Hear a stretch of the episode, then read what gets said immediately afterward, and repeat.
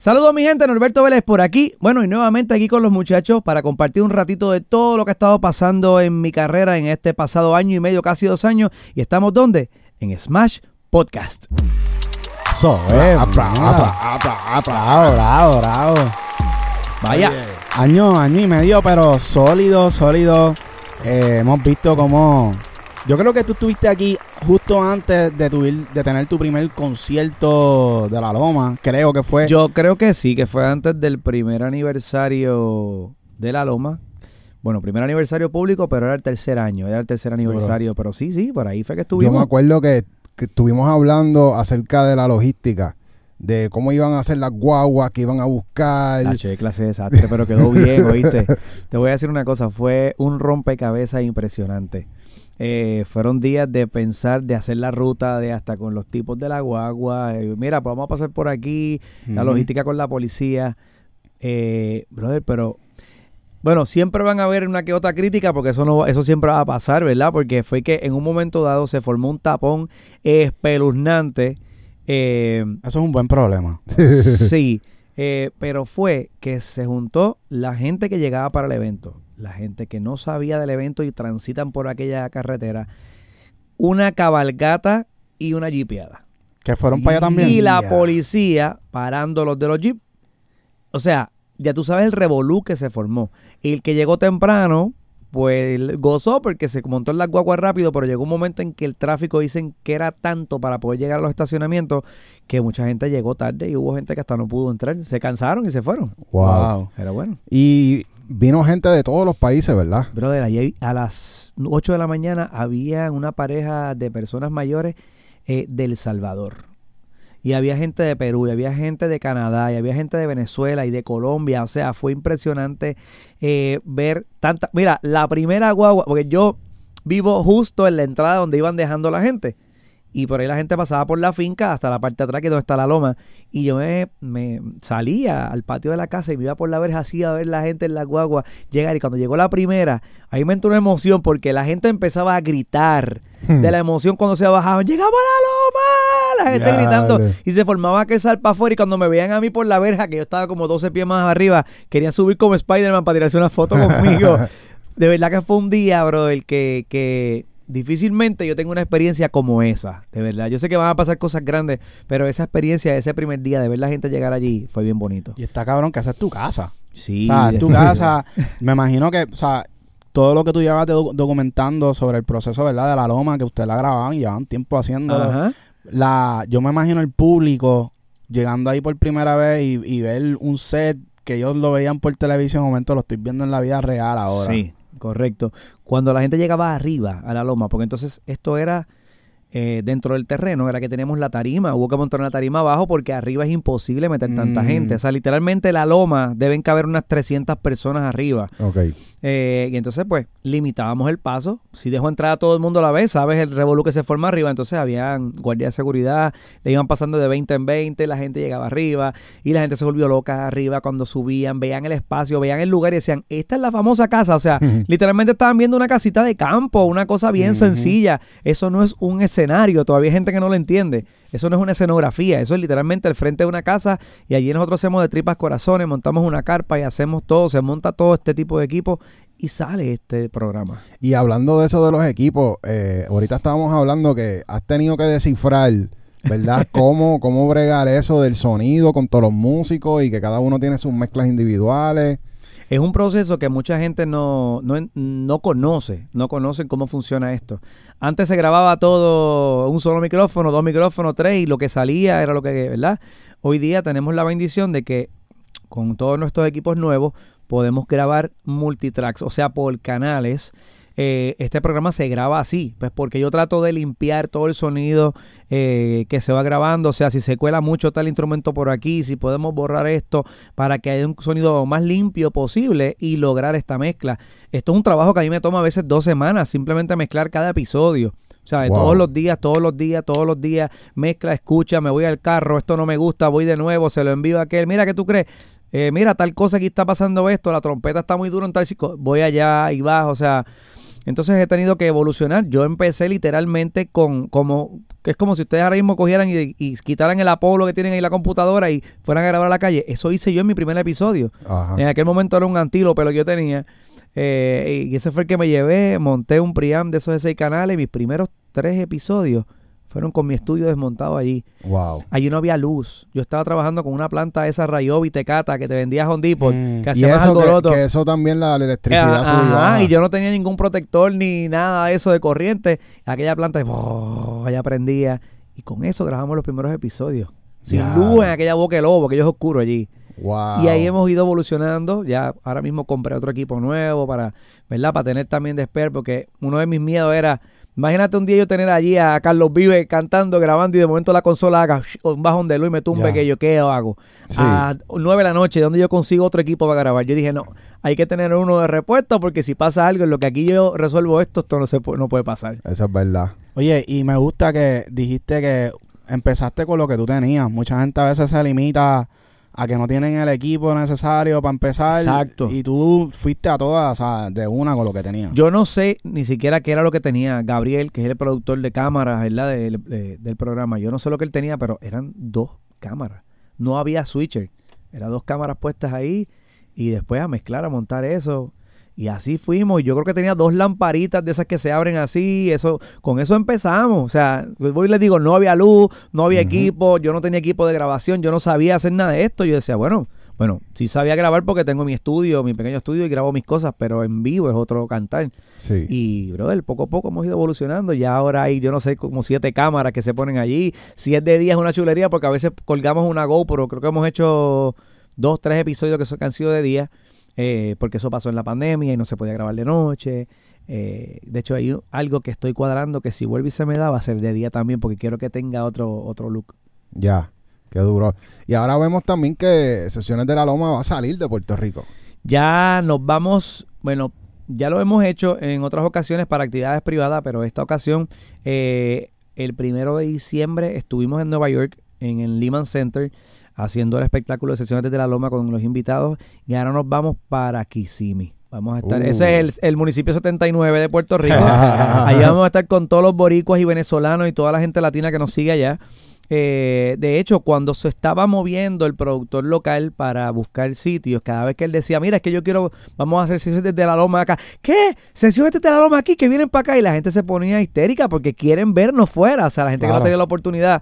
Así es que este primero de junio, oye, todos los primeros son, era primero de diciembre, primero de junio. Vamos a ver cuándo estamos el primero de agosto. este, vamos a estar en Kissimmee, allá en, no recuerdo el sitio, pero si buscan mis redes ahora, es en un, un resort, Wingham Resort Center en Kissimmee, no recuerdo. Así que, y, van, a, van a hacer como una simulación de, de la casita. Pues mira, ya nosotros tenemos lo que se usó en el primer episodio, eh, en el primer eh, aniversario, discúlpame. Como obviamente se monta una tarima externa, pues las pan- la pantalla de la parte de atrás tenía la casita ya recreada, con la bandera dando vueltas y hasta un gallo que se trepaba allí, no sé, una cosa. Duro. Así que ya nos vamos con ese concepto, ¿verdad? Nos encantaría mover la escenografía, pero es Sí. bastante pesado ese, ese equipo. O trabajarla y hacerla para cada eso, tal vez es un gasto excesivo. Y cuando Ya. ustedes se van de tour, como que hay algo que cambie en términos de, por ejemplo, porque yo veo que a veces tú traes invitados, Pero yo me imagino que, o sea, no siempre vas a poder llevar tanto invitado a una sesión de esta. Claro, y de hecho los invitados van a cambiar porque, por ejemplo, si en el lugar que vamos eh, hay un artista que casualmente es de allí o algún otro que podemos llevar más fácil, pues ese es el que se mueve con nosotros, ¿no? Right. En este caso de Orlando va a ser eso, va a ser un artista que está en Estados Unidos que se mueve con nosotros para allá, pero eso lo dejamos siempre como factor sorpresa, más adelante lo vamos Mm, diciendo, la gente duro. siempre le gusta ese ese ese gimmick que hemos utilizado, así es que por ejemplo, estamos en conversaciones para hacer en Cartagena uno en Colombia, así que ahí nos vamos tal vez con artistas de allá o gente que estén allí, por ahí nos vamos moviendo en ese en ese Está juego. brutal. Oye, y me imagino que desde que viniste aquí al podcast y esta vuelta se te está dando bien cabrón, porque obviamente cuando, cuando, es más, cuando tú viniste aquí, Ajá. todavía tú sentías que no podías ni monetizar bien. Como que, Claro. o sea, tú tienes todos estos temas que salen a tu canal de YouTube, pero tú no eres el dueño de los temas. O sea, son, hay un montón de revoluciones que pasan, ¿verdad? De Claro. publishing. Eh, ¿Cómo tú te sientes ahora? O sea, ¿sientes que ya se puede monetizar todo lo que estás haciendo? Eh, ¿Ves que puedes ahora también soltar tu música y aprovechar también y usar la plataforma para enseñar tu música. Claro, mira, de hecho, de aquella conversación que tuve con ustedes, se despertó como, como, un, como un fantasma dormido, porque mucha gente que estaba en la misma situación estaban también perdidos en esto y el no saber de todo este tipo de cosas de regalías, de, de, de válgame, publishing, bla, bla, bla. Este, despertamos un monstruo y empezó mucha gente a educarse. Y qué bueno, porque hacía falta. Eh, nosotros todavía pues luchamos con la cuestión de los copyrights de los autores, de aquello. Cada vez que se sube un video, automáticamente se sube el, Te el lo- You- sí, te YouTube te, bloquean, dice sí. que mira, esto no puede. Incluso a- a- hubo un episodio en un momento dado que nos bloqueó el audio. Este, y tuvimos que volvernos un, un 8 para poder resolver. Eh, eh, es más complejo de lo que parece. Sé que hay opciones que las cuales todavía no hemos logrado, pero por lo regular las cosas que monetizamos son las composiciones mías, cosas que se han subido. Este, ahí es que entonces movemos, por eso yo siempre trato de hacer proyectos míos y esta es la plataforma que utilizamos, ¿no? La misma de Sesiones de la Loma es, la- es mi, es mi canal. Así So, que tú, por eso... tú ves lo de sesiones de la loma como el lead generator para que la gente llegue al canal y ya puedan ver tu música original y ahí poder. Definitivo, es que esto ha sido, o sea, esa fue la catapulta. Esto fue lo que hizo que la gente viera quién es Norberto. Entonces ahora cada vez que lanzo algo, pues ya la gente ya va a ver y ya va a buscarme, ¿no? Ya. Entonces, aunque a lo mejor no le mate lo que hice, pero llegaron y lo vieron porque la curiosidad siempre mata. Vamos a ver qué subió Norberto al canal, ¿no? Así Ya. que nos funciona de esa manera. Ya. Y has visto, tú tienes Spotify y todas estas para- plataformas Sí, de... Spotify ¿verdad? Artists y yo no sé qué decir. Ok. ¿tú has visto algún tipo de cambio en tu vuelta digital? Como Hacho, que to- todas mis plataformas han subido, eh, bueno, de hecho llegamos al medio millón de, de suscriptores al canal de YouTube, que bendito, cuando yo vine aquí tenemos que haber estado a lo mejor por 80 o 100 todavía. Mira para Y ya llegamos hace como un mes, llegamos a lo- a al medio melón.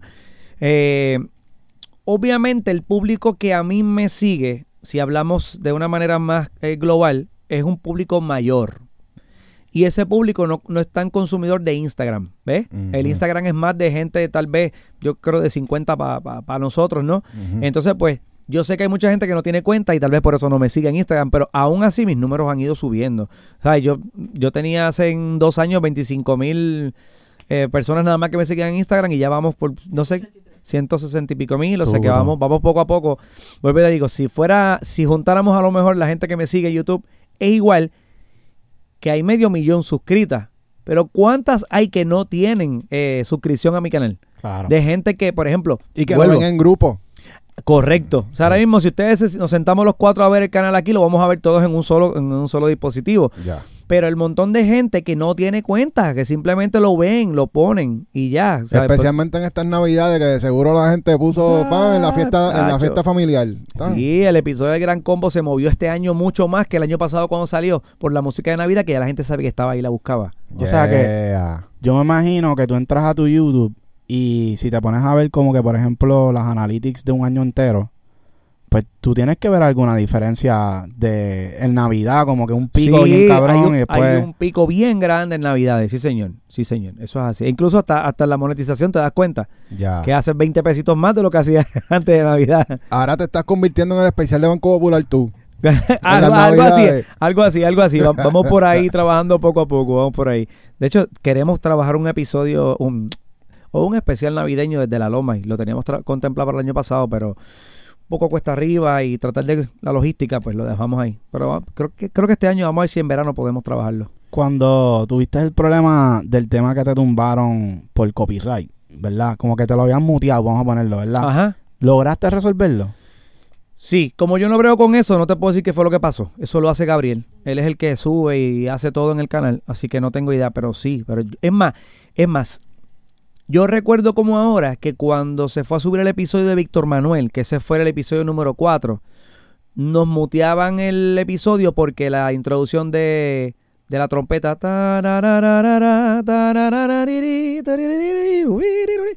eso es lo mismo que se usa la canción y nos muteaban la canción para que no sonara. Y- Y ya. y era como que, ¿y qué hacemos? Entonces hemos pensado, entonces me acuerdo que decía, los primeros 15 segundos hay una parte musical que pertenece a yo no sé quién, va, ta, ta, ta, ta, ta. Entonces Gabriel me decía, pues ¿qué hacemos? Le ponemos mute al principio y dice, pero tú eres loco, ¿cómo le vas a poner mute a la introducción? Exacto. Y eso es lo que, pero era que al tratar de ponerlo para que monetizara, automáticamente te decía que no. Entonces ahí fue que entendimos, porque estábamos empezando, ahí fue que entendimos que, bueno, pues no se puede. Pues ponle que no, no, no quiere monetizar y lo subimos. Y así funciona. Oh, Ya, so ese es el truco. El truco es no monetizarlo. Claro, si tú dices que tú no quieres nada, que simplemente lo vas a poner, te lo dejan ahí, no hay ningún problema. Sí, porque la monetización entonces le llega directo al, al dueño del Me copyright. imagino que le llegará a ellos allá. O al, Sí. o al dueño del máster original, no, la compañía que, que haya grabado ese máster. Pero espérate, espérate, espérate. Pero es un nuevo máster porque ustedes están tocando en Pero vivo. eso no se ha podido resolver. Porque Eh, eh, ese, que es el, AI ese es el dilema. AI que reconoce las melodías. Correcto. Te reconocen y aunque tú le digas esto es un nuevo máster, no. Te dicen que no. Mm. So, me imagino que. O, sea, usted no, no, no, me imagino que no han hecho, o quizás es muy difícil como que conseguir un licenciamiento de copyright de composición. Ah, Eso es lo yo- que pasa. es- y, y además no es lo difícil, lo costoso que puede ser eso. Wow. Entonces, cuando tú sacas números, tú dices, si yo voy a poner ocho canciones en un episodio y esas ocho canciones, una licencia me, me va a costar mil o dos mil dólares para cada uno, ¿quién paga eso? Sí, no le vas a sacar para atrás lo- eh, la Sí. inversión. Ahora mismo yo quería grabar una canción eh, para subirla que pertenecía a un medley. Tenía seis canciones en una, que fue un especial de un episodio que yo hice para el, para el aniversario. Y yo quería grabarla para también tenerla como canción sola, no parte del, del evento. Y cuando voy a tratar de licenciar la canción, hay una que me dijeron, mira, ¿sabes qué? Quítala. Porque esto le pertenece a un abogado que yo no sé qué, qué rayo, y esto es de la, Mm. de la música de Juan Gabriel. Y dice, nos podemos tardar un año en conseguirla y lo que nos va a costar. Y dije, "Ah, pues déjalo, no va. Wow. Y eliminé y no la hice. Ah, es más- a veces es más complicado y a veces no entiendo por qué. Si a la hora de la verdad te pudiera generar ingresos, está bien, cóbrame. Porque tampoco estoy pidiendo que me lo des gratis. Pero vamos a resolverlo, ¿me entiendes? Sí. Y hay canciones que no te dan la licencia, no quieren. Oh, Wow. Sí, eso es un problema, en verdad. Yo siento que si la tecnología está evitando que, o sea, como que, que- que este tipo de, de producciones se hagan, pues deberían haber, debería haber un cambio en el sistema. debería haber una forma en la que todo el mundo salga bien. Si yo estoy grabando algo tuyo, pues yo sé que los derechos son tuyos, pero dame la oportunidad que tú te ganes cinco chavos de eso, yo me gano siete, porque es una versión nueva, y aquel se gana dos y el compositor, ¿me entiendes? Pero vamos a hacer algo. Pero realmente todavía no, no, no, no ¿Y, sé. ¿Y qué tú haces entonces? Como que buscas auspiciadores, ¿cómo es la vuelta para poder pagarle a los músicos? Pues son un corillo de gente. En el caso de los episodios, ¿me habla? Sí. Sí, en los episodios los auspiciadores con eso puedo costear todo, porque son los camarógrafos, eh, este, a ver, los músicos, eh, sonidistas, staff, la que brega con, o sea, todo el mundo, Ajá. aquí todo el mundo cobra, menos nosotros, pero bueno, después que yo costee eh, lo que vamos a hacer, yo estoy feliz, o sea, yo realmente yo lo que quiero es seguir produciendo, poniendo cosas ahí, que yo nunca, mira, yo pienso, yo pienso que el éxito de lo que de, de sesiones desde la loma, o sea, en el caso de nosotros, en lo personal, es que ni Gabriel ni yo nunca hicimos esto buscando dinero. Nosotros lo hicimos porque queríamos hacer algo, porque queríamos demostrarnos a nosotros mismos la capacidad que teníamos de, de crear algo diferente. Y yo nunca lo vi como un negocio. O sea, yo lo vi como que vamos a curarnos. Y los muchachos que empezaron conmigo desde el día cero lo vieron de esa misma manera. Y todavía tengo músicos que al sol de hoy van y a veces yo le, le íbamos a dar el cheque y me dice, chico, olvídate de eso. Y yo, no, tenga. No, que yo no voy. Cógelo.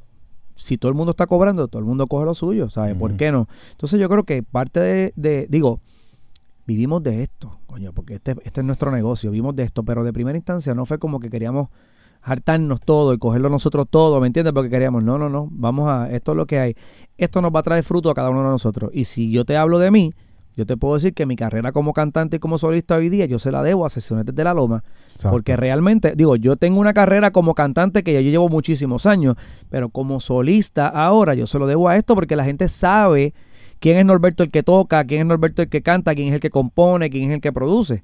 La gente no sabía nada de eso en NG2. Ya. Yo era un cantante más en NG2, ¿me entiendes? Al igual que lo fue Gerardo. Éramos un binomio, pero la gente nos veía como dos cantantes, no veían nada más. A mí, aquí me han visto en otras facetas. Hasta en esta, de estar entrevistando a la gente. ¿Qué me iba a imaginar yo que iba a estar hablando y preguntándole cosas a la gente si yo a duras penas hablaba con la gente? Entonces he aprendido muchísimo. Gabriel, en lo personal también, eh, ha crecido. Hoy día Gabriel es productor eh, también de eventos, o sea, se colegió, tiene su licencia, está haciendo eventos para compañías, ese tipo de cosas. O sea que esta fue la catapulta para nosotros hacer nuestras cosas individuales. Exacto. ¿Y, ¿Y cómo ha sido la reacción de los músicos al a ver el crecimiento de, de la plataforma? Brother, músicos de Puerto Rico, músicos de afuera, en general, eh, aficionados, o sea, gente frustrada, porque es que también esto ha sido como que le, hemos dado un refresh a la música y así lo ven y la gente me lo dice. Y la gente lo que me dice es, coño, gracias por lo que estás haciendo. Gracias por, por revivir esto de alguna manera diferente. Gracias por, por lo que haces musicalmente, por el legado que dejas ahí. Eh, nosotros hemos sido inspiración desde chamaquitos de 5 o 6 años que están empezando a cantar, que a mí me envían videos desde nenes chiquitos bailando, mm, eh, chamacos que de otros países que me piden arreglos de canciones que se han tocado nuevas. Fíjate qué interesante. Tengo unos muchachos que fallo ahora mismo de qué país son, que cada rato me dicen, maestro, usted me puede enviar el arreglo de Ronald Borja de tal tema, usted me puede enviar el arreglo suyo de tal canción de tal tema, y los chamacos lo tienen montado y tienen sus orquestas tocando y me piden. Entonces hay gente que a veces se niega a darle un arreglo a alguien. Hermano. ¿qué te cuesta eso? Están difundiendo tu música. O sea, a ti no te cuesta que canten una canción mía en otro país. Eso para mí es un orgullo. ¿Por qué me va a molestar eso? Entonces yo los arreglo. Ya, si eso está grabado, páselo para adelante. Ahora, si es que está un arreglo y nadie, nadie lo ha grabado, pues no se lo voy a dar a nadie, Sí. porque es mío. Es que es bien distinto hoy día, porque antes yo me acuerdo que sí, uno era bien celoso con los arreglos porque, o sea, una orquesta pagaba por estos arreglos y para poder tocarlos. Hoy día ese valor se ha perdido mucho con la producción porque todo es replicable. O sea, hoy día tú puedes poner, qué sé yo, un AI a, a absorber toda la información de cada uno de los instrumentos y te transcribe el, el score completo de una banda. Tú estás bromeando, eso es verdad. Eso es, eh, sí. Ah, Pues enseñó eso. Sí. ¿Dónde está eso, papá? Sí, sí. Sabrá Dios si así que está haciendo uno que me cobra por allá. Ya.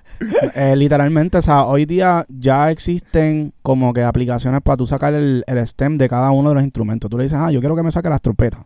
Ah, Te yo, saca el, las el trompetas. Moisés. El Moisés es uno de esos que te lo divide. No sé si han visto ese. Sí, el Stem Separator. Sí. Ah, pues mira para allá. Pues con esa tecnología ya, o sea, imagínate, tú la pones en una aplicación, nosotros utilizamos Reason. Ya, ya Reason te tira las notas. O sea, tú ves y tú puedes alterar las notas. Si la trompeta metió el, el huevo en algún lugar, tú coges la notita y la llevas donde tiene que La estar. te da el score, o sea, literalmente. Wow. so, yo me imagino que, o sea, el valor, porque sí, yo me acuerdo de chamaquito, o sea, puñeta, tú tenías tu orquesta, te tocaba comprar tus arreglos para que tu banda pudiera Claro, tocar. Eso ya me imagino que se ha perdido un poco, ¿verdad? Es más fácil ahora porque las transcripciones las hace mucha gente porque antes, acuérdate que a papel había que ir copiando la trompeta esta voz, pues, Ujú. había que copiarla para después. La, la- eh, ahora, hermano, que por lo regular ellos vienen y hacen la primera en la computadora, esa sí la hacen y dicen, pues si estás haciendo el voicing de este, pues vamos a ponerlo aquí, pa, copy y lo acomodan y ya saben lo que van a hacer. Right. Es más sencillo Sí. y por eso hay mucha gente ahora que es copista o que, que transcriben, ¿verdad? Y se le hace más fácil. Pero, pero pa- vuelvo y te digo, para mí, a mí no me molesta que, que se pueda este, pasar mi música. Yo la tiro para adelante y que la cante el que quiera. Ya, ya, lo que cabrón. Ya, y ahora me imagino pues que con toda esta música que tú estás soltando en, en tus plataformas, pues te están llegando oportunidades también a ti como, como artista solista o cómo, cómo es la vuelta. Pero muchísimas, brother. Mira, eh, si te hablo de cosas locales nada más, para mí una de las cosas más recientes que he hecho y que para mí ha sido mm, eh, muy satisfactoria, el concierto que hizo Luis Perico Ortiz aquí en el Bellas Artes de Cagua hace, no sé, mes y pico, dos meses. Porque Perico me da la encomienda de cantar dos de sus canciones, yo creo que más emblemáticas en su carrera, de su orquesta, eh, que es Julián del Valle y de Patitas. Y el tema de Patitas es bien demandante a la hora de cantarlo, hablo de registro, eh, y me dio esa encomienda a mí. Hmm. Y entonces el problema no es ese, es que a mí me toca cantar esa noche al lado de la India, al lado de. Gilberto, al lado de Mm. Moncho Rivera, al lado de mismo Gerardo que estaba allí cantando ese día, eh, y al lado de Rubén Blades. O sea, La eh, presión. este que está aquí tenía una presión que yo en mi vida había estado nervioso. O sea, porque para mí realmente treparme un escenario es normal, pero yo estaba embarrado, brother, porque yo decía, yo no la puedo cagar aquí. O sea, lo que yo cante aquí, lo que salga aquí hoy, aquí me va a criticar. Todos estos que están aquí en backstage y todos los que están ahí de frente y eso se queda grabado, todo el mundo está grabando. Y, Y, si te así vas a virar también con el gallo. Bro, sí. Ah, cállate la boca. Yo, yo estuve toda la noche calentando, tomando agua. Yo me vi como seis galones de agua esa noche, yo creo. Este, pero lo hice, brother. ¿Cómo es?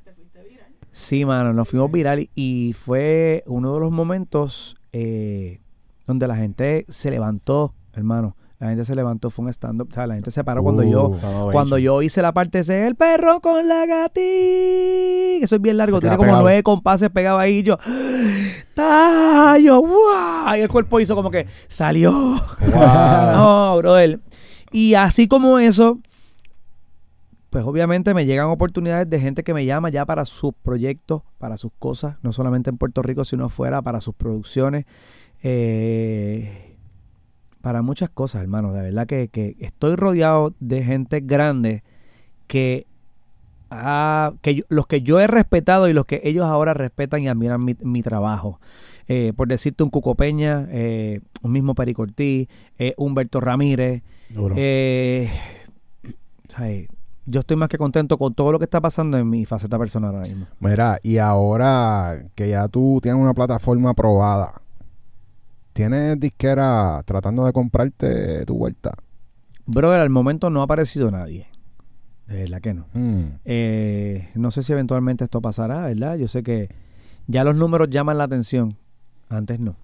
Este, hace poco nos conocimos a alguien, ¿verdad? No voy a hablar de detalles, pero conocimos a alguien que está en el ambiente eh, disquero, por decirlo así, y no conocía de quién yo era ni cuál era mi proyecto.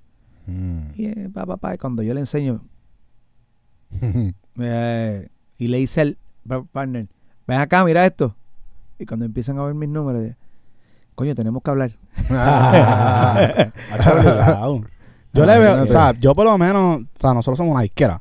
Ujú. Yo le veo demasiado la valor a lo que ustedes están haciendo. Full. Demasiado, demasiado.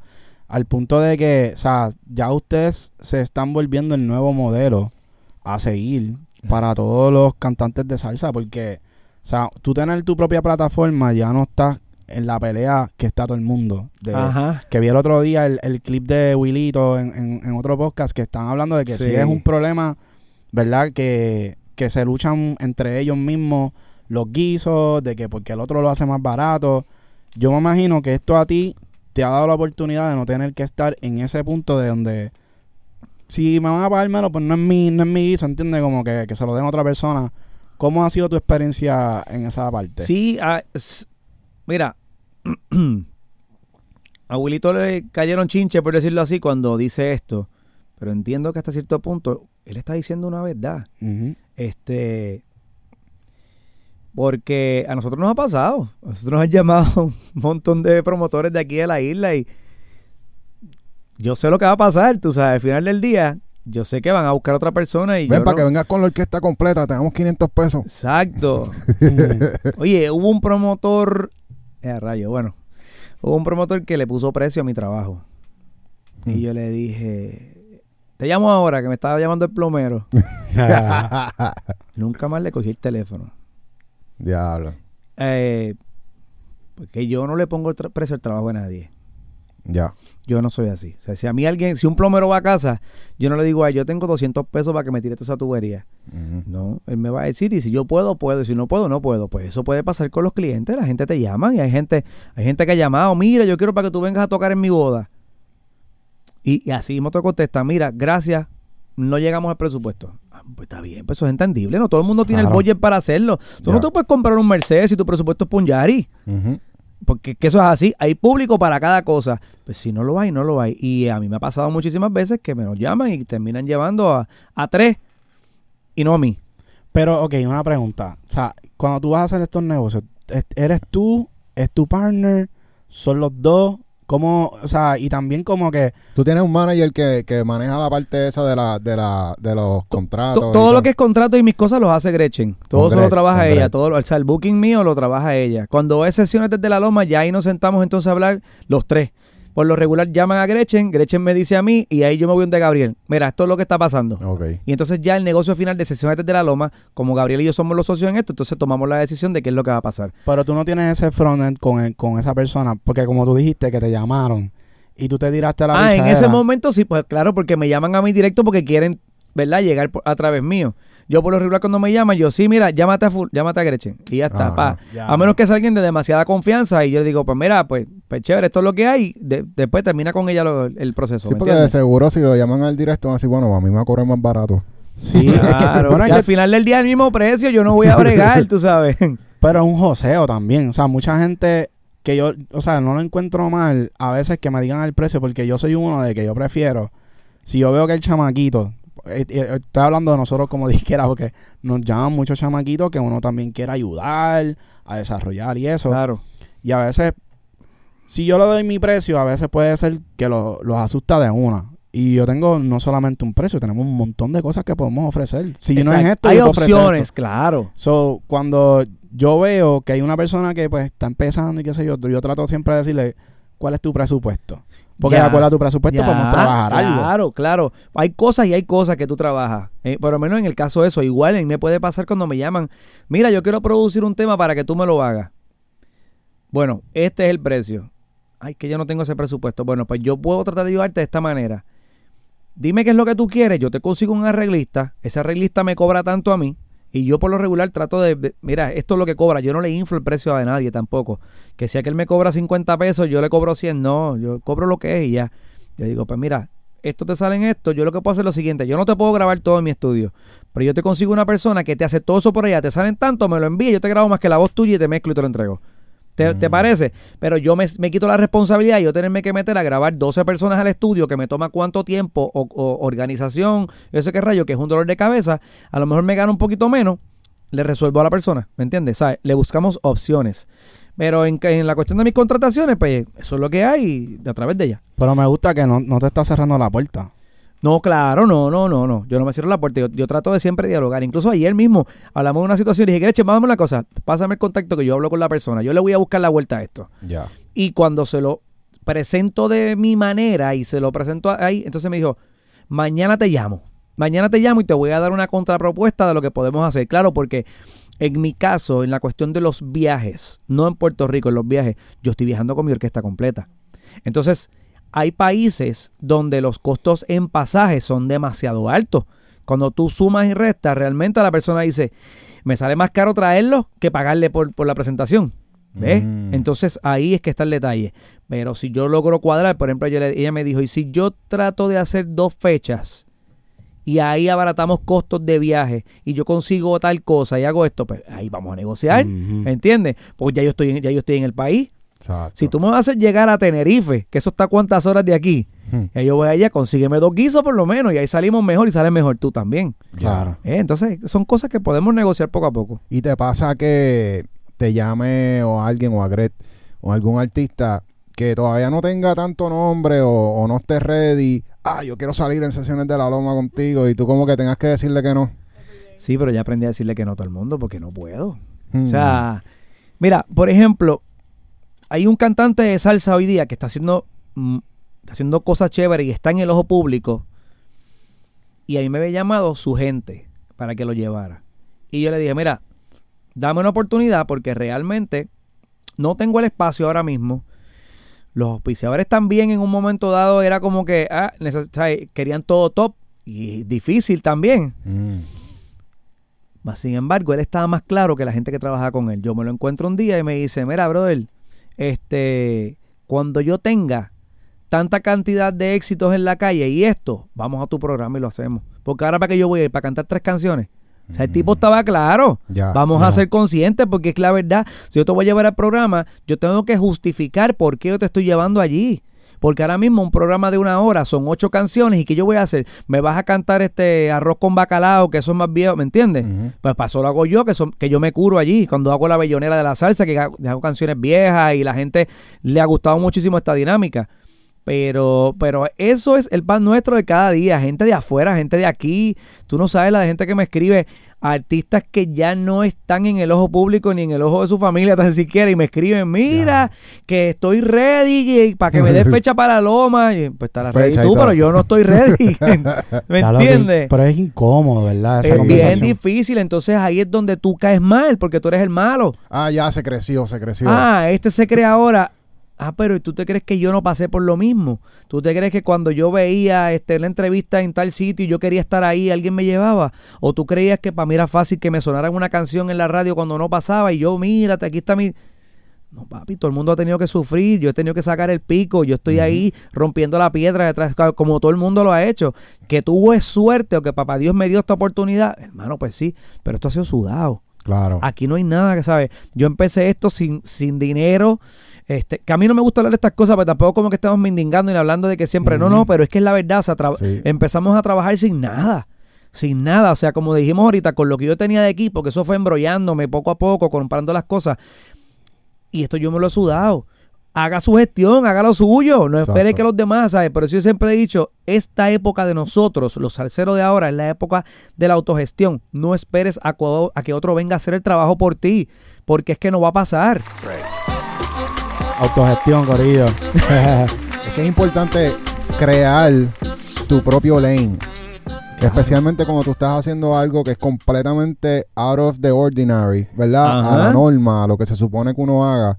Pues, ¿qué más te toca? Pues, coge el pico, ¿verdad? Y, empieza a romper por ahí para abajo. Si no tiene un pico, coge un ¿sabes? coge algo, coge un martillo y empieza a darle cantazo.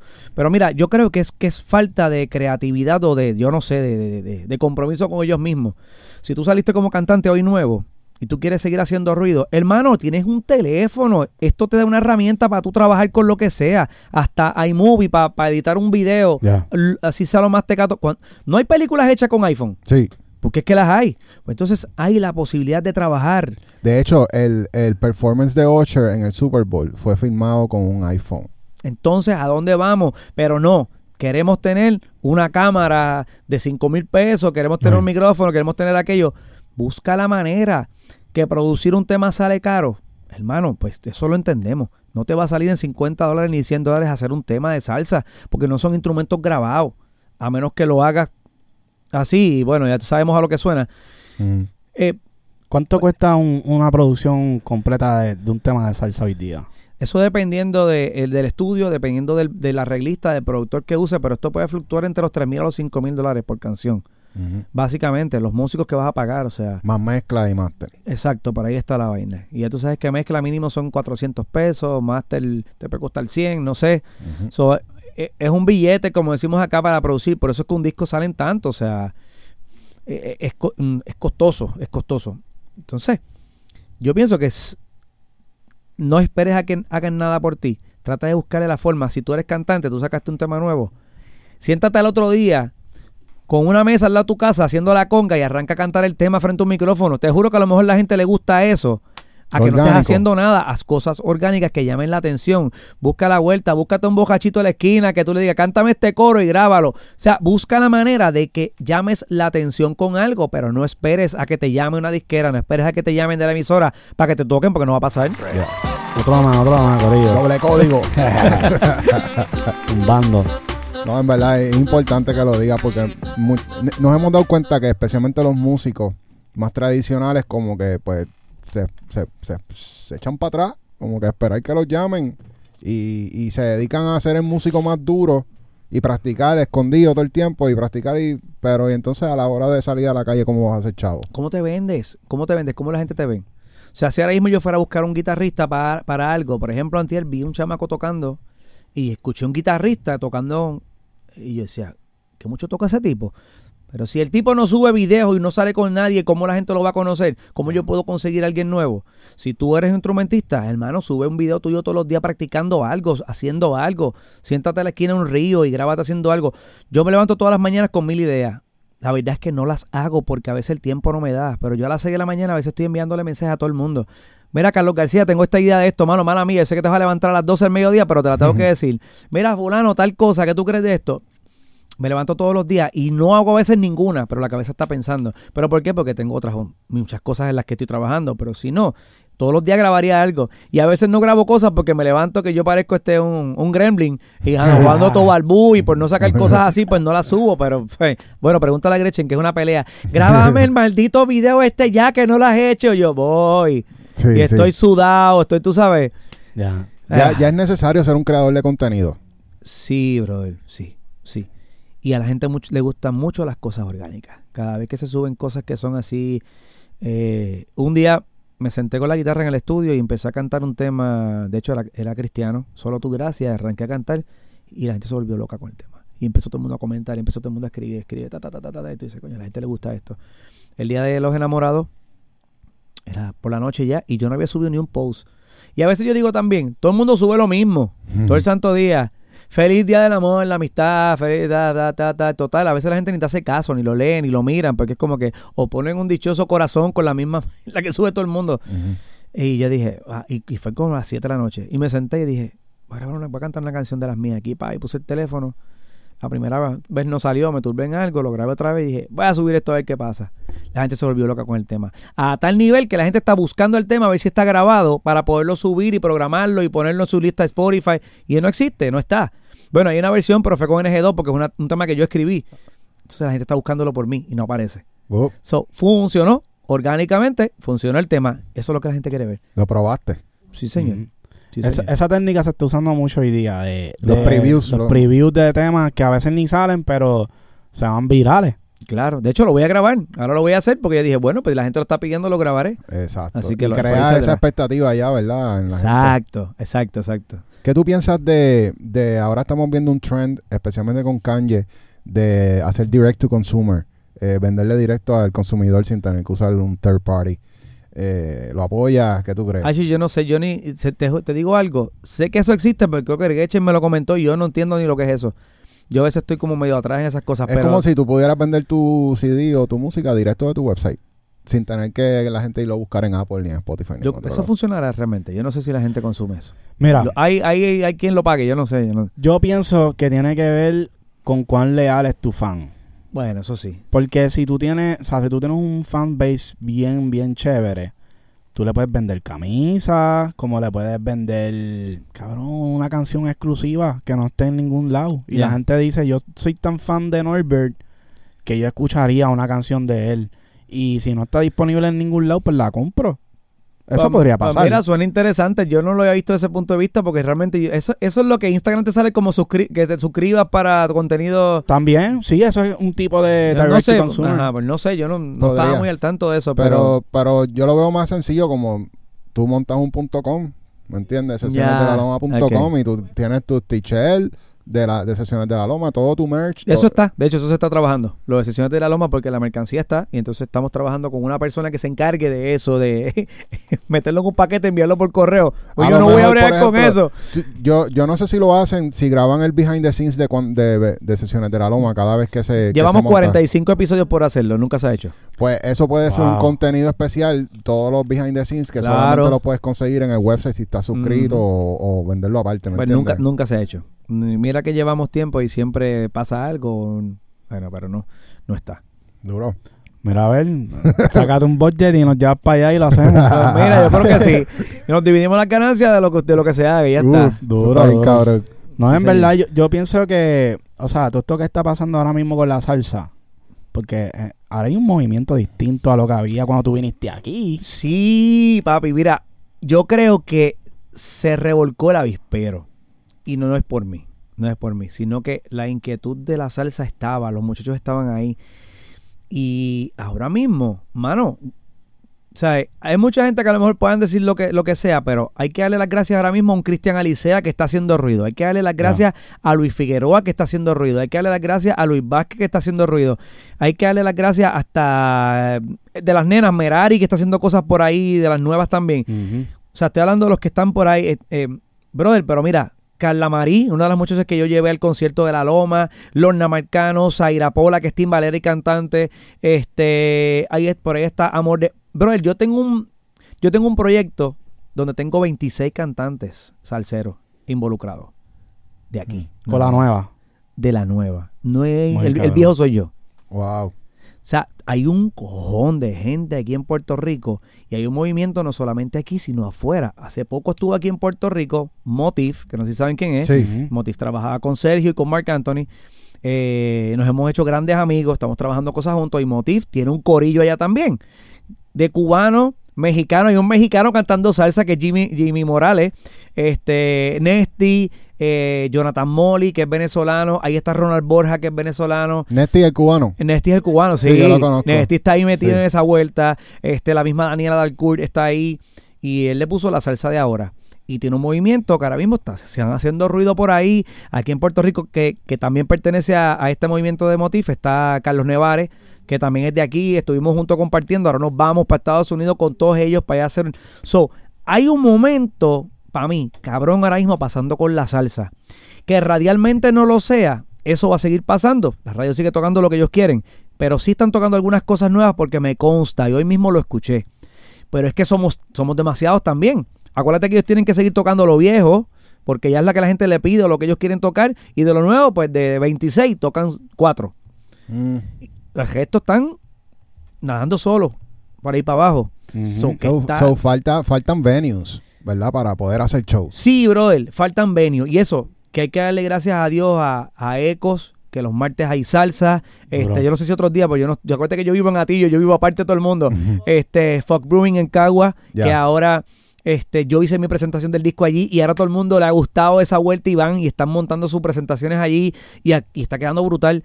Este, tienen que haber más sitios, pero Víctor en estos días estuvo en la calle Watusi, que presentó lo del video.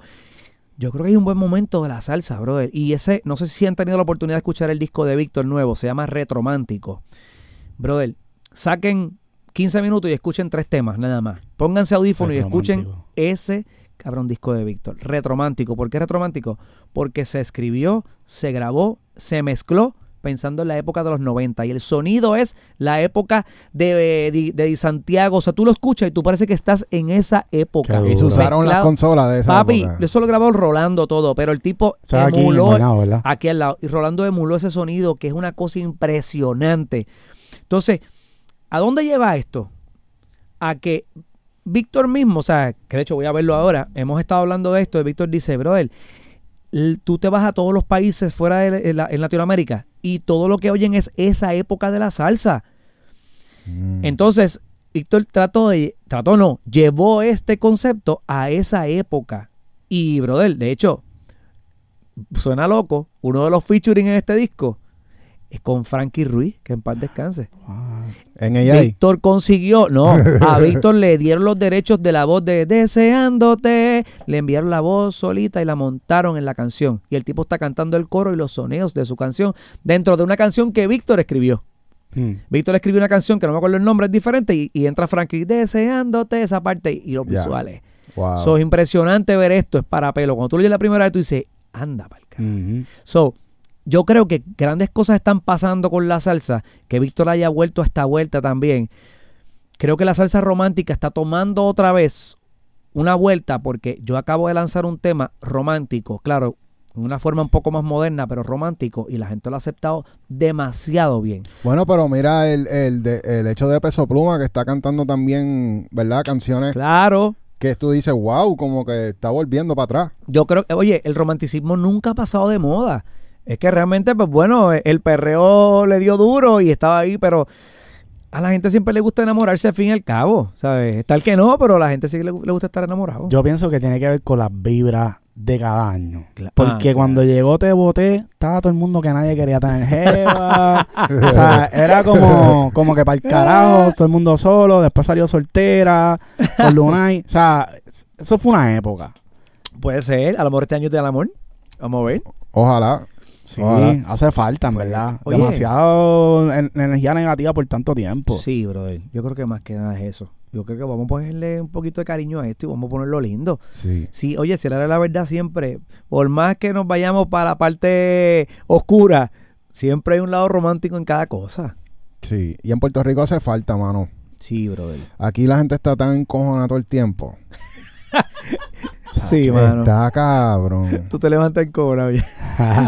Desde que, ah, no hay luz. No hay María, si iba a decir yo, se fue la luz, No no, hay hay, internet, agua, internet. se cayó el internet, los Oye, teléfonos no sirven. ayer, ayer estuvimos incomunicados. No teníamos ni internet ni teléfono. Nada, nada. Fuck Liberty. sí, ya no pueden dar auspicio porque qué carajo, ya la... Exacto. Muévanse, ¿verdad? Diablo. Sí. Aquellos están bregando al 100. Sí, estamos moviéndonos poco a poco. Es que, es que está cabrón, mano. Como que la isla tiene esa, esa vibra de que tú un día te levantas y piensas que vas a tener el mejor día de tu vida, de momento pasa algo que te caga el día. Sí, sí, sí. Mira, nosotros estamos tratando de conseguir unas ayudas de- del gobierno y nos han hecho la vida imposible Ahí siempre para conseguir esas ayudas. Eso siempre es complicado. Eh, Yo creo que todo lo que lo que es solicitar cosas al gobierno es como que un dolor de cabeza. Sacar un malvete es un dolor de cabeza. No, que, que las cosas no funcionan.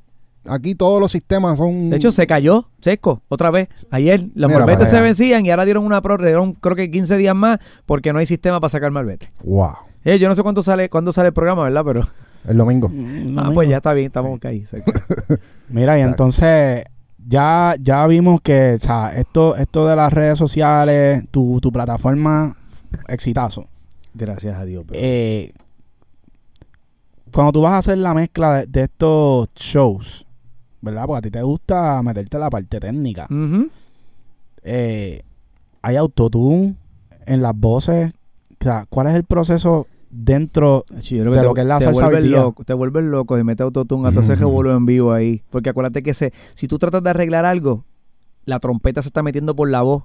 Y lo que afinas en la voz, lo cambias en la trompeta que está colada por ese micrófono.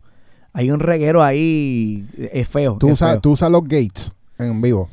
Eh, acuérdate que lo que a mí me llega es completamente limpio. Lo que la consola haga Es no llega a mi Pro Tools. Es verdad, es verdad, es verdad. O sea, Sí. ah, yo no te, yo, eso es como un bypass, se va por ahí directo al Pro Tools. A mí me llega directamente. Yo lo que sí puedo corregir, por ejemplo, ¿qué ha pasado? Este, si, el campanero metió un cantazo de más que no iba, to, to, to, y él hizo to, to, to, ta, y según lo demás, bra, entonces tengo que borrar y borro de ahí, de la conga, del bongo, del canal de la voz, de aquello, y me voy a todos lados y borro ese error de él en todos lados que pasó, para que no se sienta, porque lo puedo borrar de su canal, pero se está colando por todos los demás. Es verdad. Mm. es Eh, verdad, esas son las sí. cosas que yo puedo hacer ahí, eliminar alguna cosita que yo limpio un poquito y lo dejo ahí, pero chacho, autotune te vuelves loco, no hay, no hay forma. Y ahora de mismo, sale el- el- la campana también con autotune. Te la cambia el pitch, te la Sí, cambia el sí. pitch, no hay forma. Sí. pero me pregunto como que, o sea, ya por lo menos en el género urbano eso es un estándar para cantar en vivo, Claro, en todos lados. Cuando los salseros van a cantar en sus festivales, cuando van a hacer su, su propio show en un show, y, o sea, ¿se está implementando el autotune o eso no, fun- no Ma- se usa? Yo no lo he visto en ningún cantante de salsa de aquí. A mí me dijeron de una gran figura que no es de aquí, bueno, que es de aquí pero no está aquí, que supuestamente sí. Es salsera, pero de aquí, que yo sepa, no, no. Pero es algo, ¿usted lo ven como algo malo o lo ven como... Bueno, pero entonces estás engañando a la gente, ¿no? Yo no sé, yo, yo, yo, yo lo veo como que me estás cogiendo de sangre, no, tú no cantas así, ¿me entiendes? O sí, y es que te estás queriendo cuidar para hacerlo tan perfecto y que suene tan perfecto que... Y a veces, oye, no, so- no somos, no somos perfectos, hermano. Yo creo que el único tipo sobre la faz de esta tierra que yo nunca lo he escuchado desafinar se llama Gilberto Santa Rosa. Los demás, incluyéndome, papi, todo el mundo se le va. Porque es que hay muchas cosas que influyen a la hora de cantar. Y es que hasta el ruido que tú tienes vuelta redonda te saca de donde tú estás. Yo sé que hay gente que es perfect pitch. Yo no lo soy. Si yo no logro sentir el piano, olvídate que yo voy a cantar en el tono que sea, porque yo no sé dónde estoy. ¿Tú te- ¿A ti te gusta engancharte del, del piano, de alguna melodía para poder Yo estar necesito, yo necesito el piano en mi, en- ya sea en mis in-ears o en mis monitores. O sea, a mí póngame piano y mi voz. Olvídate de lo demás, yo no necesito más nada. Entonces, por ejemplo, en el caso del bajo, si era baby bass, que me pasaba antes, por ejemplo, con la orquesta de NG2, que siempre era baby bass, el baby es un instrumento que no es preciso porque no tiene trastes.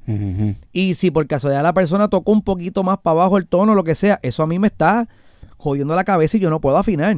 Mm. Me pasaba mucho en un tema que se llamaba Quitémonos la ropa. Que a mí me tocaba la armonía arriba y entonces tengo la percusión, el brazo tocando bien duro y todo, yo no sentía el tono. Y había veces que yo decía, ¿yo estaré cantando donde es o no? No sabía, no me daba cuenta, pero era tanto. Sí, porque el piano es el que te puede dar ese tono seguro. Claro, el por, el, por el piano es el que... tome- Acuérdate que el piano es el único instrumento que no se desafina porque eso es un... Eso- a menos que no tenga el botón este "Uy, uy", Ajá. malo que ha pasado y se cambia de un poquito de afinación. Pero esa es mi... De ahí donde yo, yo saco la... O sea, ese es mi norte para la afinación. Si no, no hay break. Y en los estudios, porque ya, o sea, está bien. En, en concierto vamos a show off y cantar sin autotune. Ajá. Pero cuando tú vas a grabar, por ejemplo, en una sesión que en un estudio, como que no se está usando autotune tampoco. Sí, o sea, nosotros por lo regular lo que usamos es el Melodyne, no usamos autotune. Melodyne. Melodyne. Este, sí lo utilizamos y te explico por qué. Hay cosas que cuando se cantan en estudio tienen una intención tan brutal que si la afinación no está, preferimos sacrificar y arreglar la afinación y no volverlo a grabar. Porque hay cosas que tienen una intención, un sentimiento con el que se cantan o un feeling en el caso de la salsa y pasa en el caso a veces de los soneos. Te explico. Por lo regular tú te sabes la canción, pero los soneos son una parte que tú la escribiste para cantarla en ese momento y no la, la has practicado. Es como que, ah, ok, dale, chévere, vamos a ver cómo la canto. Y esa primera vez que te salió, te salió tan cabrona que tú dices, mano, ¿verdad? Déjala, porque está tan bien cantada que lo que hay es que afinar estas dos notas, o yo no sé qué rayo, y las dejamos ahí. Esa es la manera en la que trabajamos nosotros en el estudio y lo he visto con mis compañeros, lo que sea, bro. Mano, deja esa y afínala, porque en verdad la intención está tan buena que volverlo a cantar es cagarla, no sale. Sí, el delivery. Una cosa que aprendí también, y esto me lo enseñó Marco Sánchez, este, las voces guías de los temas, grábalas bien de una vez. Y te explico. Me mandan una maqueta de un tema. Y yo dije, pues yo por la fiebre, rápido voy a cantarla. Y la canto con un SM58 en el estudio para tener una referencia. Y la intención con la que la canté la primera vez por la emoción es tan brutal, pero la grabé de mala calidad que no sirve.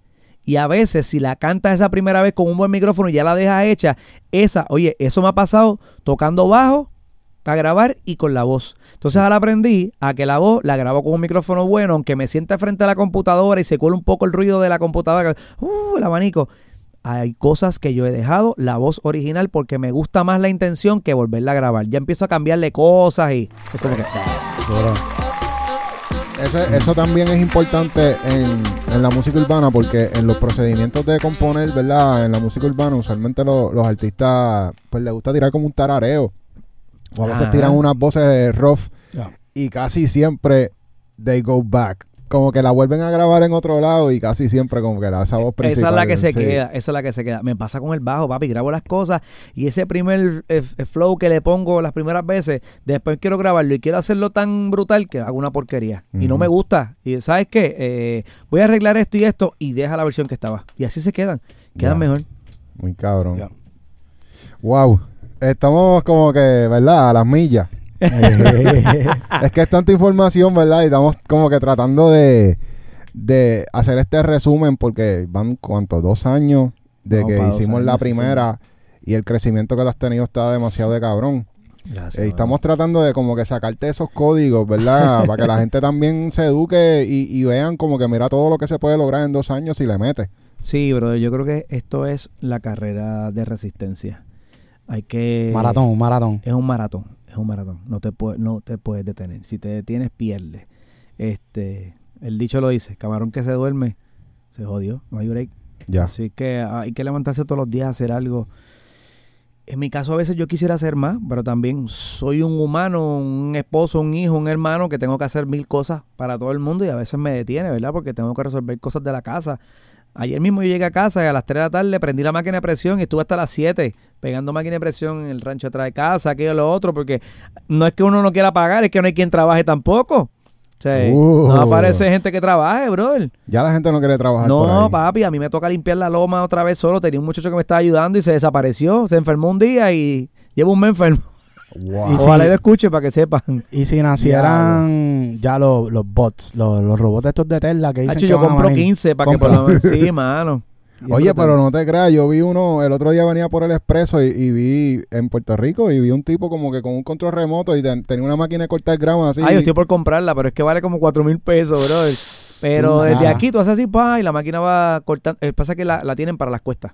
Ah. Porque con- ahí no te puedes meter en un tractor, pues para las cuestitas. Es como de ruedas de estas de. ¿Cómo se llama? Con- ah, como las de los tanques. Ah. Es así, es de cadena. De cadena. Entonces, pues, va, tú la por ahí para abajo. Y si la quieres alquilar, te vale 100 pesos al día. Hay gente que la está alquila bueno. aquí. Oye, pero está bueno. No para está limpiar, mal. Para limpiar por lo menos allí en, en, en la loma. Papi, para lo más una chulería, porque yo, oye, yo lo hago con el tractor. Yo me compré el Zero Turn que es de la, no el del Guita, el otro. Y yo me tiro por aquí a cuesta por allí, tú, ves- tú me ves patinando de lado. Un día esto me volco allí, pero pues. ¿Te ¿Y tú, gusta? tú vas escuchando música cuando haces eso? Sí, mano, yo, pon- yo me pongo los AirPods para el ruido y pongo, lo primero que pongo es mi disco de bolero.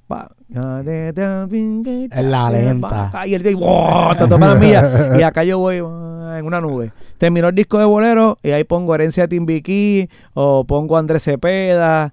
Eh, los otros días, estuve dos días escuchando a la Impere, al cubano.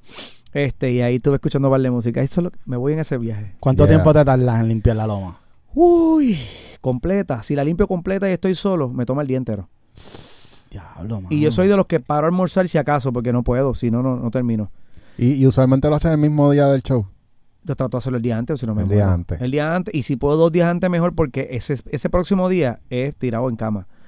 Oye, pues que la verdad, el problema es que no es el tractor, es toda la parte que se limpia trimmer, porque hay una, una, o sea, hay una jarda, la que decimos la jarda, que eso es de piedra, y yo limpio todo eso.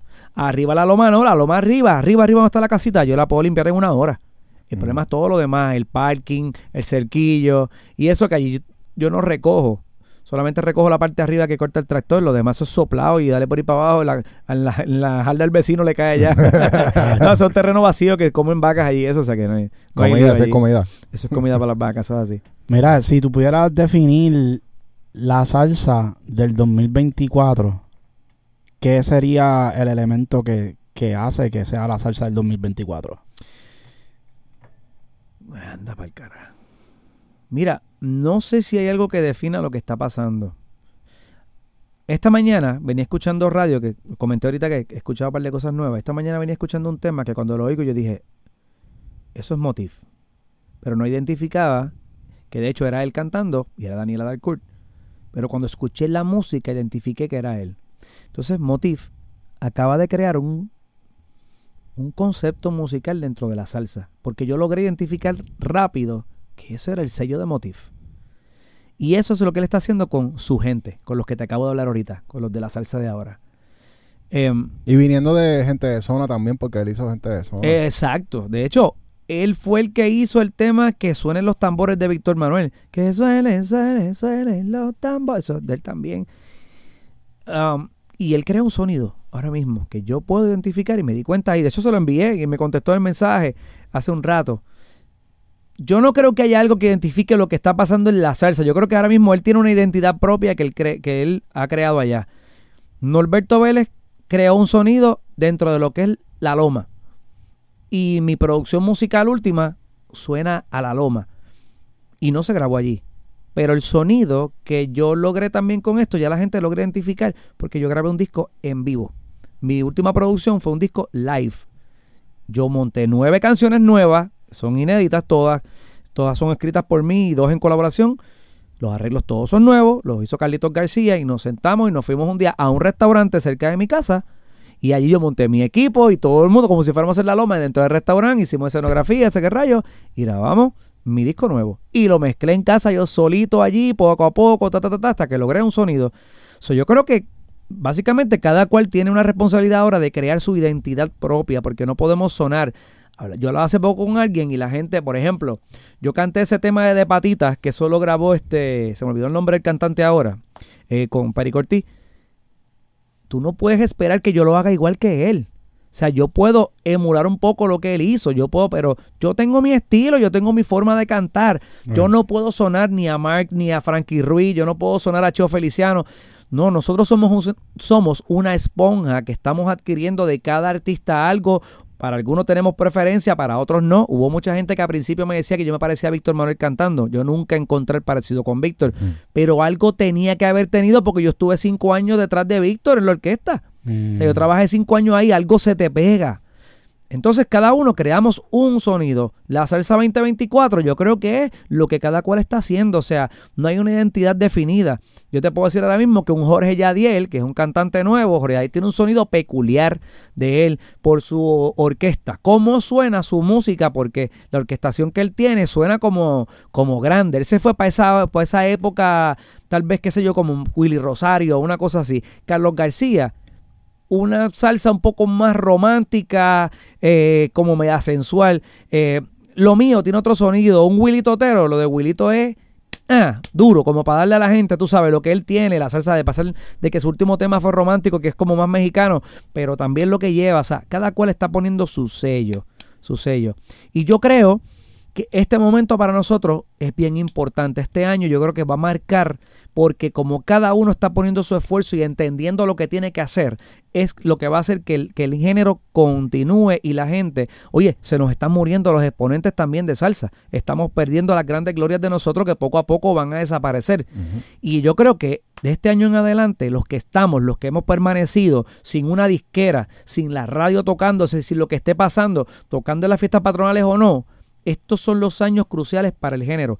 Los que se queden de aquí en adelante y tengan la, la, la verdad, puedan sustentar y, y, y, con, y, continuar en esto, son los que en 10 años vamos, vamos a estar tomando la batuta a todo el mundo. Porque a mí no me interesa estar solo en esto. Yo necesito que todos los que están detrás de mí, todos los que han ido, han pasado por la loma y los que no, que yo he llevado, sigamos para adelante, porque de la única manera en que el género se continúa es de esta manera.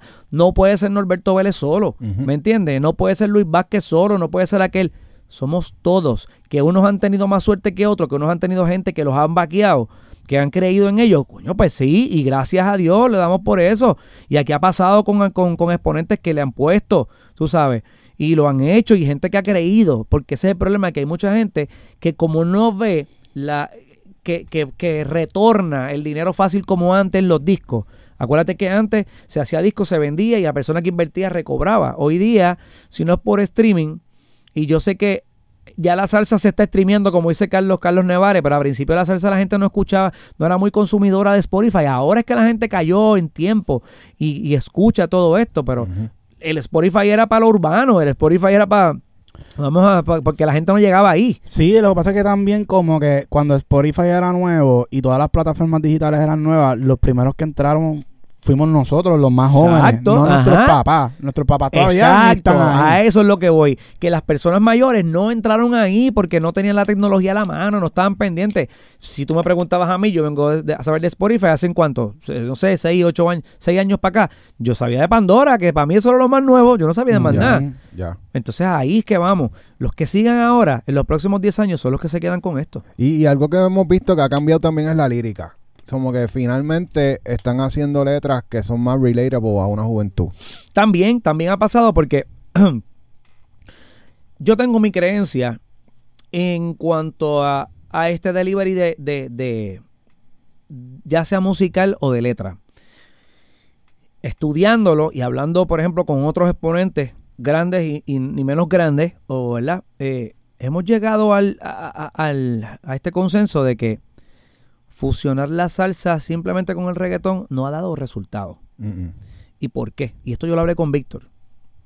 Yo le dije, Víctor, porque él se dio cuenta. ¿Por qué tú crees que hizo Retromántico? Víctor me dice, ¿cuántos featuring yo he hecho ya? Y la gente sigue queriendo escuchar, dile a ella que... Y le dije, Víctor, eso yo lo... O sea, yo me senté a preguntar esto. Yo me fui a la calle con donde muchos chamacos y yo le decía, ¿tú escuchas salsa? Sí. Ok. ¿Y qué tú escuchas? Eh, Frankie Huy, Héctor Lavoe, lo que se quedó en su ADN desde chiquito porque sus papás lavaban el carro de sus mamás poniéndose en su casa. Eso es lo que está en el chip desde pequeño. Y yo le decía, por ejemplo, y el tema este de Mala y Peligrosa con Bad Bunny y Víctor, ¿tú lo has escuchado? Ah, sí lo he escuchado. ¿Y lo oyes? No. Entonces, ¿lo escucharon por qué? Porque estaba Bad Bunny. Pero pasaba a la próxima, que esa no era. Si voy a escuchar salsa, escucho, entonces nos vamos a lo otro. Entonces, sí cambió la, sí está cambiando la, manera de escribir, porque ya las metáforas lindas de aquellos entonces eso no se está usando hoy día. Es muy poco lo que se usa esa forma de escribir. Pero yo soy de los que no, no, o sea, todavía no encajo en eso de que vamos a mezclarlo con el reggaetón, porque esto es lo que, hermano, la, la, juventud va a querer seguir escuchando lo urbano, porque eso es lo que le gusta, y si escuchan salsa, escuchan lo viejo, o de alguna razón le puede gustar algo moderno, pero no tiene que ser fusionado con lo urbano. Exacto. No, no, eh, yo me refiero también a esa parte de mantenerlo full, full salsa, pero que esa letra, eso mismo, la metáfora, como que hacerlo más de esta época. Sí, sí, ya no, ya no dicen algo que si los pétalos de la flor son como aquellos. sí, yo sé, ya. Eso, eso, ha cambiado, eso ha cambiado bastante. Es que también uno no habla así ya. O sea, en los tiempos de antes, quizás nuestros abuelos, cuando iban a tirar un piropo, pues eso era hacer cool. Exacto. Ya eso hoy día tú dices eso y te van a decir tú eres un charro. Sí, tus ojos son dos luceros. ¿Qué lucero? Lucero de ¿entiendes? Ajá. Es cierto, es muy cierto. Tú le dices eso a una mujer y te dan una galleta. te va a mirar raro. sí, puede pasar. Pero sí, sí, sí ha cambiado. Definitivamente, incluso yo, yo yo siempre mezclo un poquito. A veces me salen esas viejeras, porque obviamente vengo de, ese- de esa época y, me salen cosas. Pero sí, uno va modificando la forma de escribir. Y Luis Vázquez, por ejemplo, este chamaquito, él, él sí yo sé que usa autotune porque él tiene otro estilo. Ese chamaquito viene ya con otros códigos, también ha, ha hecho fusiones también con el reggaetón. Pero sí me he dado cuenta que él, él trae un sonido, yo diría, bastante nuevo Sí. a la salsa porque pues ya está implementando el autotune, las melodías van más de acuerdo a, a lo que ha pasado ya. Sí, señor. Sí, señor. So- yo, yo creo que él está creando también su estilo. Es- ese, es- ese es su estilo y le, ha- y le ha funcionado. Eh, de hecho, yo no había tenido la oportunidad de conocerlo y lo conocí hace como, como un mes en el concierto de Tito Nieves, que estuvimos juntos y ahí fue que me senté a hablar con él porque pues lo había visto y, y obviamente pues conozco su trabajo, he escuchado su música, o sea, sé lo que hace. Me pareció un chamaco muy maduro Sí. para su edad, muy maduro. Como habla verdad, también, ¿verdad? Como habla, la forma de expresarse, o sea, el chamaco está muy bien preparado. Lo han trabajado muy bien la gente que están con él. De verdad que yo los felicito porque creyeron en él. O sea, eh, yo no lo puedo ver. Por ejemplo, hay gente que dice, ah, pero ¿por qué, por qué ese nene que eso está empezando, eso no sabe cantar? Por ejemplo, que gente y, y no cogen, no me cogieron a mí, o no sé qué rayo. Hermano, alégrese, porque están ayudando al género de alguna manera. No fuiste tú, pues no fuiste tú, ni fui yo tampoco, ¿qué importa? Yo me alegro del bien de otro porque a la larga nos ayuda a todos. O sea, el crecimiento tiene que ser de todos. Si se hubiese quedado una sola compañía de teléfono, a lo mejor lo hubieran todavía mil teléfonos en Puerto Rico. ¿Cuántas había en un momento dado? Ujú. Tenía que haber más para seguir creciendo, para seguir vendiendo teléfonos y que todo el mundo se embrollara con esto. Ya. Sí. Yo pienso que cuando uno trae juventud a los géneros es la fuente de la juventud. Claro, literal. claro. Porque si tú no traes gente joven a la industria o lo que sea que tú estás haciendo, o sea, va a llegar un gap, va a llegar un momento que se va a crear ese gap donde la gente no va a conectar contigo. O sea, nosotros mismos. Tenemos esta vuelta, ¿verdad? Nuestra disquera, pero nosotros tenemos que invertir en los chamaquitos porque los chamaquitos son los que van a traer nuevos sonidos, los que van a traer otro corillo más nuevo. Otro corillo nuevo, correcto. Ya nosotros somos considerados Sí. productores viejos. Ajá. Sí. Oye, y yo, yo, o sea, yo no me, yo, yo no me considero, mm, yo no soy una nueva generación, yo, yo soy un viejo de esa generación de salsero. Yo tengo 44 años ya, o sea, yo no me puedo vender como, como, como cuando Jerry Rivera salió con soy cara de niño. Yo no tengo ninguna cara de niño, bro. Tengo que meterme botox y meterme un lipa. No, no es así. O sea, ya yo soy de los, nosotros somos los veteranos de esa nueva generación. Pero ya, ¿sabes? Tienen que salir caras nuevas. ¿Tú te harías, te harías cirugía? Bueno, tiene que estarme cayendo la cara completa para que ya. Pero es que, bueno, no sé. Es que eso es bastante ya, o sea, por lo menos yo, yo escucho a mucha gente Te aparece la cosculluela después. que ya eso es normal. Botox es normal, como que ya Oye, yo me he puesto Botox, vamos, vamos. Yo, yo me lo he puesto porque tengo un pana que es doctor de eso y, y yo llegué a la oficina un día para hacerme un chequeo general y el tipo terminó acribillándome la cara. No, vete, vamos a esto, mira, papá. Y yo dije, mira, brother, déjame envejecer con dignidad ya. Y ¿No te gustó? tranquilo". No, no te gustó. Pero ¿sabes qué es lo que pasa? Es que, está bien, él me lo regaló ese primer día, pero es que eso es una esclavitud cada seis meses. Sí, porque se te va, ¿verdad? Eso a los seis meses se desaparece y tienes que volverte a apoyar y volverte a apoyar cada seis meses. sa- ¿Sabes? Tú estás Mm. allí. y, No, papi, ¿no? Sí, no es que eso no es una vez nada más. Y, el billete que te gastas. Porque también, oye, las mujeres gastan en eso cuando no tienes una idea. Wow. Imagínate J-Lo para mantenerse así. ¿Cuánto tiene Una que presión, gastar? cabrón. J-Lo se pone hasta las arrugas de los pies aquí para que no se le agriete. Diablo, está cabrón. Eso está cabrón. Ah. Bueno, Norbert, ¿Qué pasa? Bueno, ¿tú tienes otra cosa que preguntarle? No, iba a preguntarle ah, pues sobre, zumba, zumba, zumba. sobre cómo tú ves el movimiento de femenino, o sea, las mujeres entrando ahora en la salsa. Yo sé que siempre fue machista la salsa, sabemos eso de chamaquito. Sí, sí. Bien pocas pudieron lograr y entrar. ¿Cómo tú lo ves ahora que estamos en otra época? Sí, yo creo que los top en la salsa, eh, Celia Cruz, aquí en Puerto Rico, la India, eh, ¿y qué pasó? ¿Y las demás? Han salido una que otra y se desaparecen. La gente no aceptaba y no han querido a las mujeres en la salsa, pero ahora hay un movimiento de la salsa y específicamente yo creo que también eso lo despertó Perú. Cuando sale de allá este Yajaira Plasencia, cuando sale la misma Daniela Dalcourt, este está Amy, Amy se me olvidó el apellido, este Gaby Zambrano, o sea, allá hay cuatro top mínimo nada más que te estoy diciendo y sé que hay como dos más que no me acuerdo los nombres. Este, en Puerto Rico ahora mismo hay un montón de muchachas cantando y haciendo un trabajo, brother, pero bueno, bueno, bueno de verdad, mano. bueno. O sea que, que, que a mí me da mucha alegría. De hecho, una de las próximas lomas que voy a hacer van a ser invitadas todas féminas, cantantes, porque yo creo que, ¿sabes? Yo creo no, hay que darle la oportunidad a todo el mundo a que la gente vea, ¿sabes? La salsa no es solamente de machos, hermano. Sí. hay mujeres y que hacen un trabajo del carajo. Y algo que yo me di cuenta es que eso que tú vas a hacer, ¿verdad? Darle exposición es mucho más importante que el que estemos criticando de que no están y qué sé yo, porque algo que yo me di cuenta es que, por ejemplo, una mujer para poder entrar en la salsa tiene que ver a otra mujer de alguna manera. O sea, si tú eres chamaquito, Ajá. tú te vas a identificar con alguien como tú.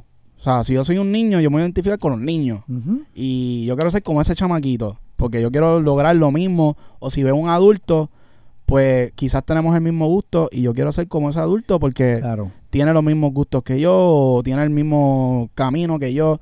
So, yo siento que las mujeres es lo mismo, como que si uno le puede dar esa exposición a ellas para que ellas puedan ser, quizás a lo mejor no van a ser las más duras de, de su época, pero a lo mejor ellas están despertando esa, esa inquietud a otra que va a A ser la próxima que va a coger y va a cargar el género. Claro.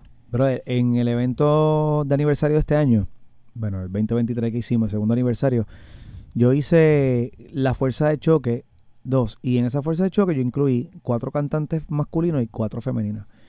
Y cuando la gente vio a Carla Mari cantando, a Lorna Marcano cantando, que es la hermana de David Marcano y de Pedrito Marcano, eh, cuando vieron a Zaira la hermana de, Pedrito. de Pedrito y de... Sí, papi. Búscala. Eh, y cuando vieron a quién fue la otra, y a Michelle. Michelle Brava estaba con nosotros también, que es la corista de Gilberto también. Cuando las vieron a ella, las cuatro, pues fueron a comerse aquello. Y la impresión de la gente fue, fue como que, anda para el carajo, ¿y estas tipas de dónde salieron? O sea, porque todas fueron a comerse la tarima. Y yo no te puedo decir que una fue mejor que otra. O sea, fue una impresión bien, pero bien brutal para la gente. Mi mamá, que no había escuchado, por ejemplo, y mi mamá me critica hasta a mí.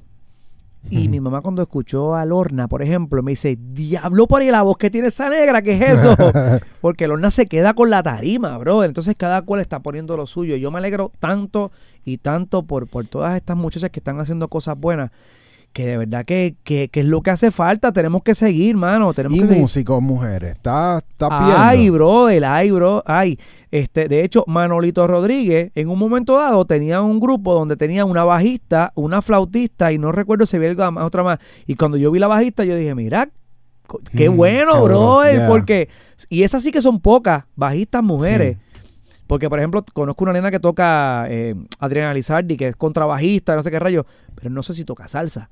Entonces, Mm. verlas tocando salsa es como que, qué bien, bro, Sí. qué bueno esto. Hace falta, definitivo. Hay una muchacha en Colombia, ella es colombiana, pero vive en Estados Unidos, creo que está en Miami. Yo soy el peor para los nombres. Y es una de las congueras que más están utilizando para grabaciones. Grabaciones, o sea, imagínate el nivel que ella está tocando. Sí, ahí tiene que ser perfecto para Papi, grabar. una galleta de ella es la que yo no quiero nunca en la vida. Te azota. Mira que, hacho, cuando uno saluda a los percusionistas, que qué, la- la mole. tan duro. Tan duro.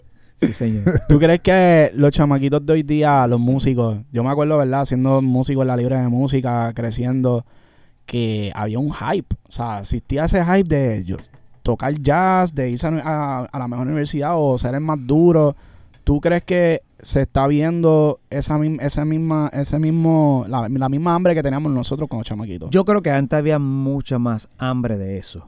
Acuérdate que ahora la mentalidad de, de muchos es yo quiero ser youtuber y cantante urbano. Y lo ven de esa manera. Y entonces piensan que simplemente hay que cantar urbano y no ser músico, no prepararte. Tú puedes hacer eso y te puedes preparar en, en académicamente, eh, académico en lo musical también, ¿no? Pero sí se ha perdido un poco. Los hay, porque he visto dos o tres, dos o tres extraterrestres últimamente que yo digo, ¿y estos chamacos dónde salieron? Estábamos antier y vimos a, a 13 años y cogió un soprano que le acababa de llegar en la caja, lo abrió y cuando arrancó a tocar, y el primo, el piano, y escuchamos aquello, estos tipos dónde salieron. O sea, los hay. Pero yo creo que antes había ese, ese deseo más por ser músico y por querer superarte más y educarte que el que, se, que el que se ve ahora. Y yo lo he visto con los estudiantes, por ejemplo, en las escuelas libres de música. Porque antes tú veías a los chamacos que iban a las escuelas libres de música y tú llegabas y estaban practicando por cuánta esquina había. Y hoy día están relajando en, las- en las escuelas afuera. Y cuando le toca entrar a la clase, pues entran a la clase.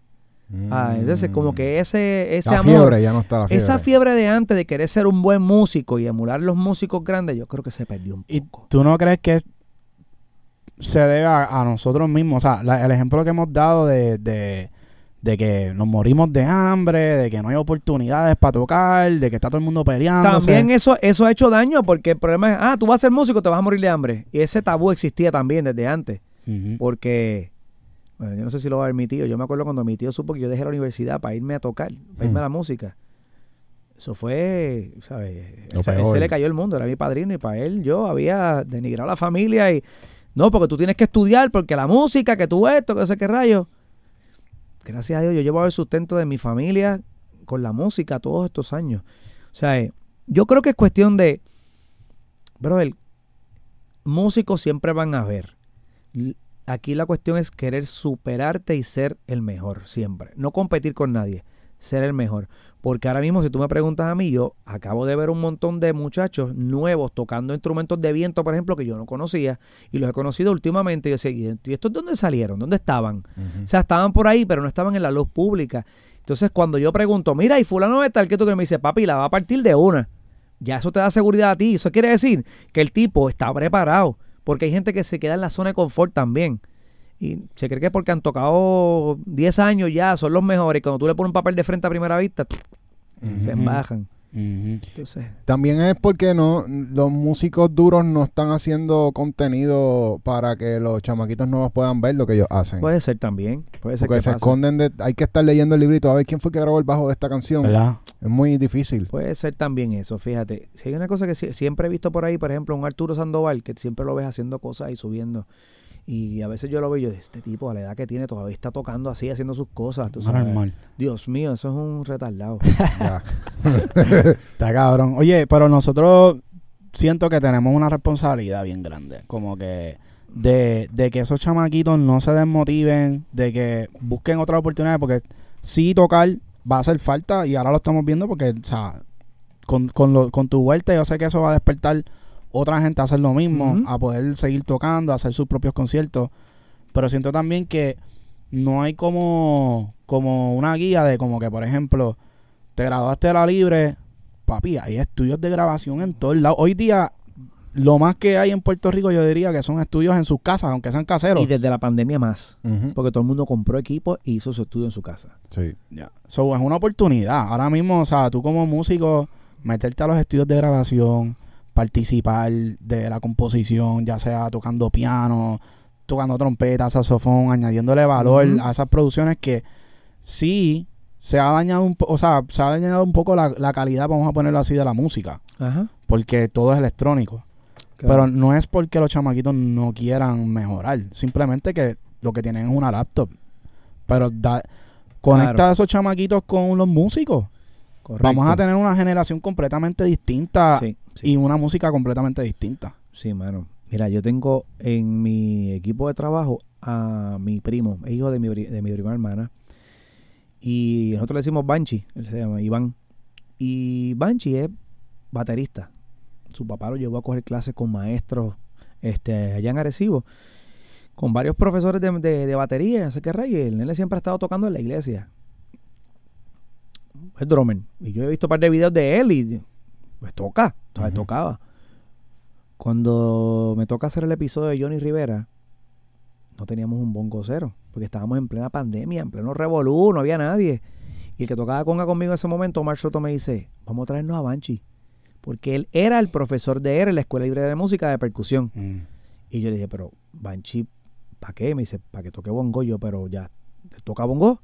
Me dice, bueno, en la escuela yo lo tengo allí, está practicando, está tocando. Él lo que está estudiando es drums, pero me dice, vamos a ponerlo Y yo. "Eh, Banchi, vamos a hacer esto. Pues dale, Hmm. ¿tienes bongo? No, pues ven a casa, llévate el bongo mío y la campana. A los dos días ensayamos. Se quedó. Ese es mi bongo cero el día Wow. de hoy. Boom. Ese es mi bongo cero el día de hoy. Y hace poco lo vi tocando drums con Perico Ortiz en una actividad. Y cuando yo vi eso dije, ya el chamaquito se posicionó. Pero el tipo Sí. lo que hace es practicar 24-7. Voy a lo que estábamos hablando ahorita. Ujú. Banchi tiene, Banchi se va a las 8 de la mañana para la universidad y coge dos clases. Y el tipo se va a las 9 de la noche, pero está todo el día practicando en los salones. Mm. ¿Me entiendes? Se dedicó. Y hoy día, yo sé que hay muchos chamacos que, que, que están, ¿sabes? Que envidian lo que él está haciendo. Porque el chamaquito se. En la loma todo el mundo lo conoce, sale a la calle y lo conocen, está tocando con Raimundo y todo el mundo por ahí. No solamente toca bongo, sino que realmente su instrumento es los drums y ya está tocando por ahí con gente como Luis Perico Ortiz o otra gente. Mm, Tú dices, coño, está haciendo el trabajo, Sí. brother. Cuando Carlitos García lo llamó para que fuera al estudio la primera vez a grabar, le dice, Norbert, Carlitos me llamó para grabar con él en el estudio. Pues papi, eso te lo ganaste tú, Yeah. tu trabajo, brother. O sea, es, mano, es querer hacerlo, brother. Es querer ser el mejor. No querer pasarle por encima a nadie, es querer ser el mejor. Los chamaquitos lo pueden... Oye, ahorita estábamos hablando de esto y de momento tú estudiaste saxofón, ¿verdad? Que fue lo Sí. tuyo. Y decía, ¿tú te imaginas que un día de estos salga un reggaetonero de estos cualquiera que sepa tocar un instrumento y en medio de la canción el tipo eche un solo de algo? Bueno, ¿Tú right sabes now, lo que es eso? Right Now, eh, hace eso. ¿Hace eso? Pues Sí. yo ese no lo conozco. Digo, yo escucho es el nombre, pero nena, nunca... es, es femenina y ella toca saxofón y la sí, he, escuchado, pero no, no. O sea, o sea, he escuchado el nombre, pero Ya. Pues qué bueno, bro. Sí. Eso, hace- eso sería cool. Bien. Para que tú veas que te puedes preparar y puedes hacer lo que quieras. Lo puedes Ya, hacer. Definitivo. Sí. Bueno, ahora sí, Corillo.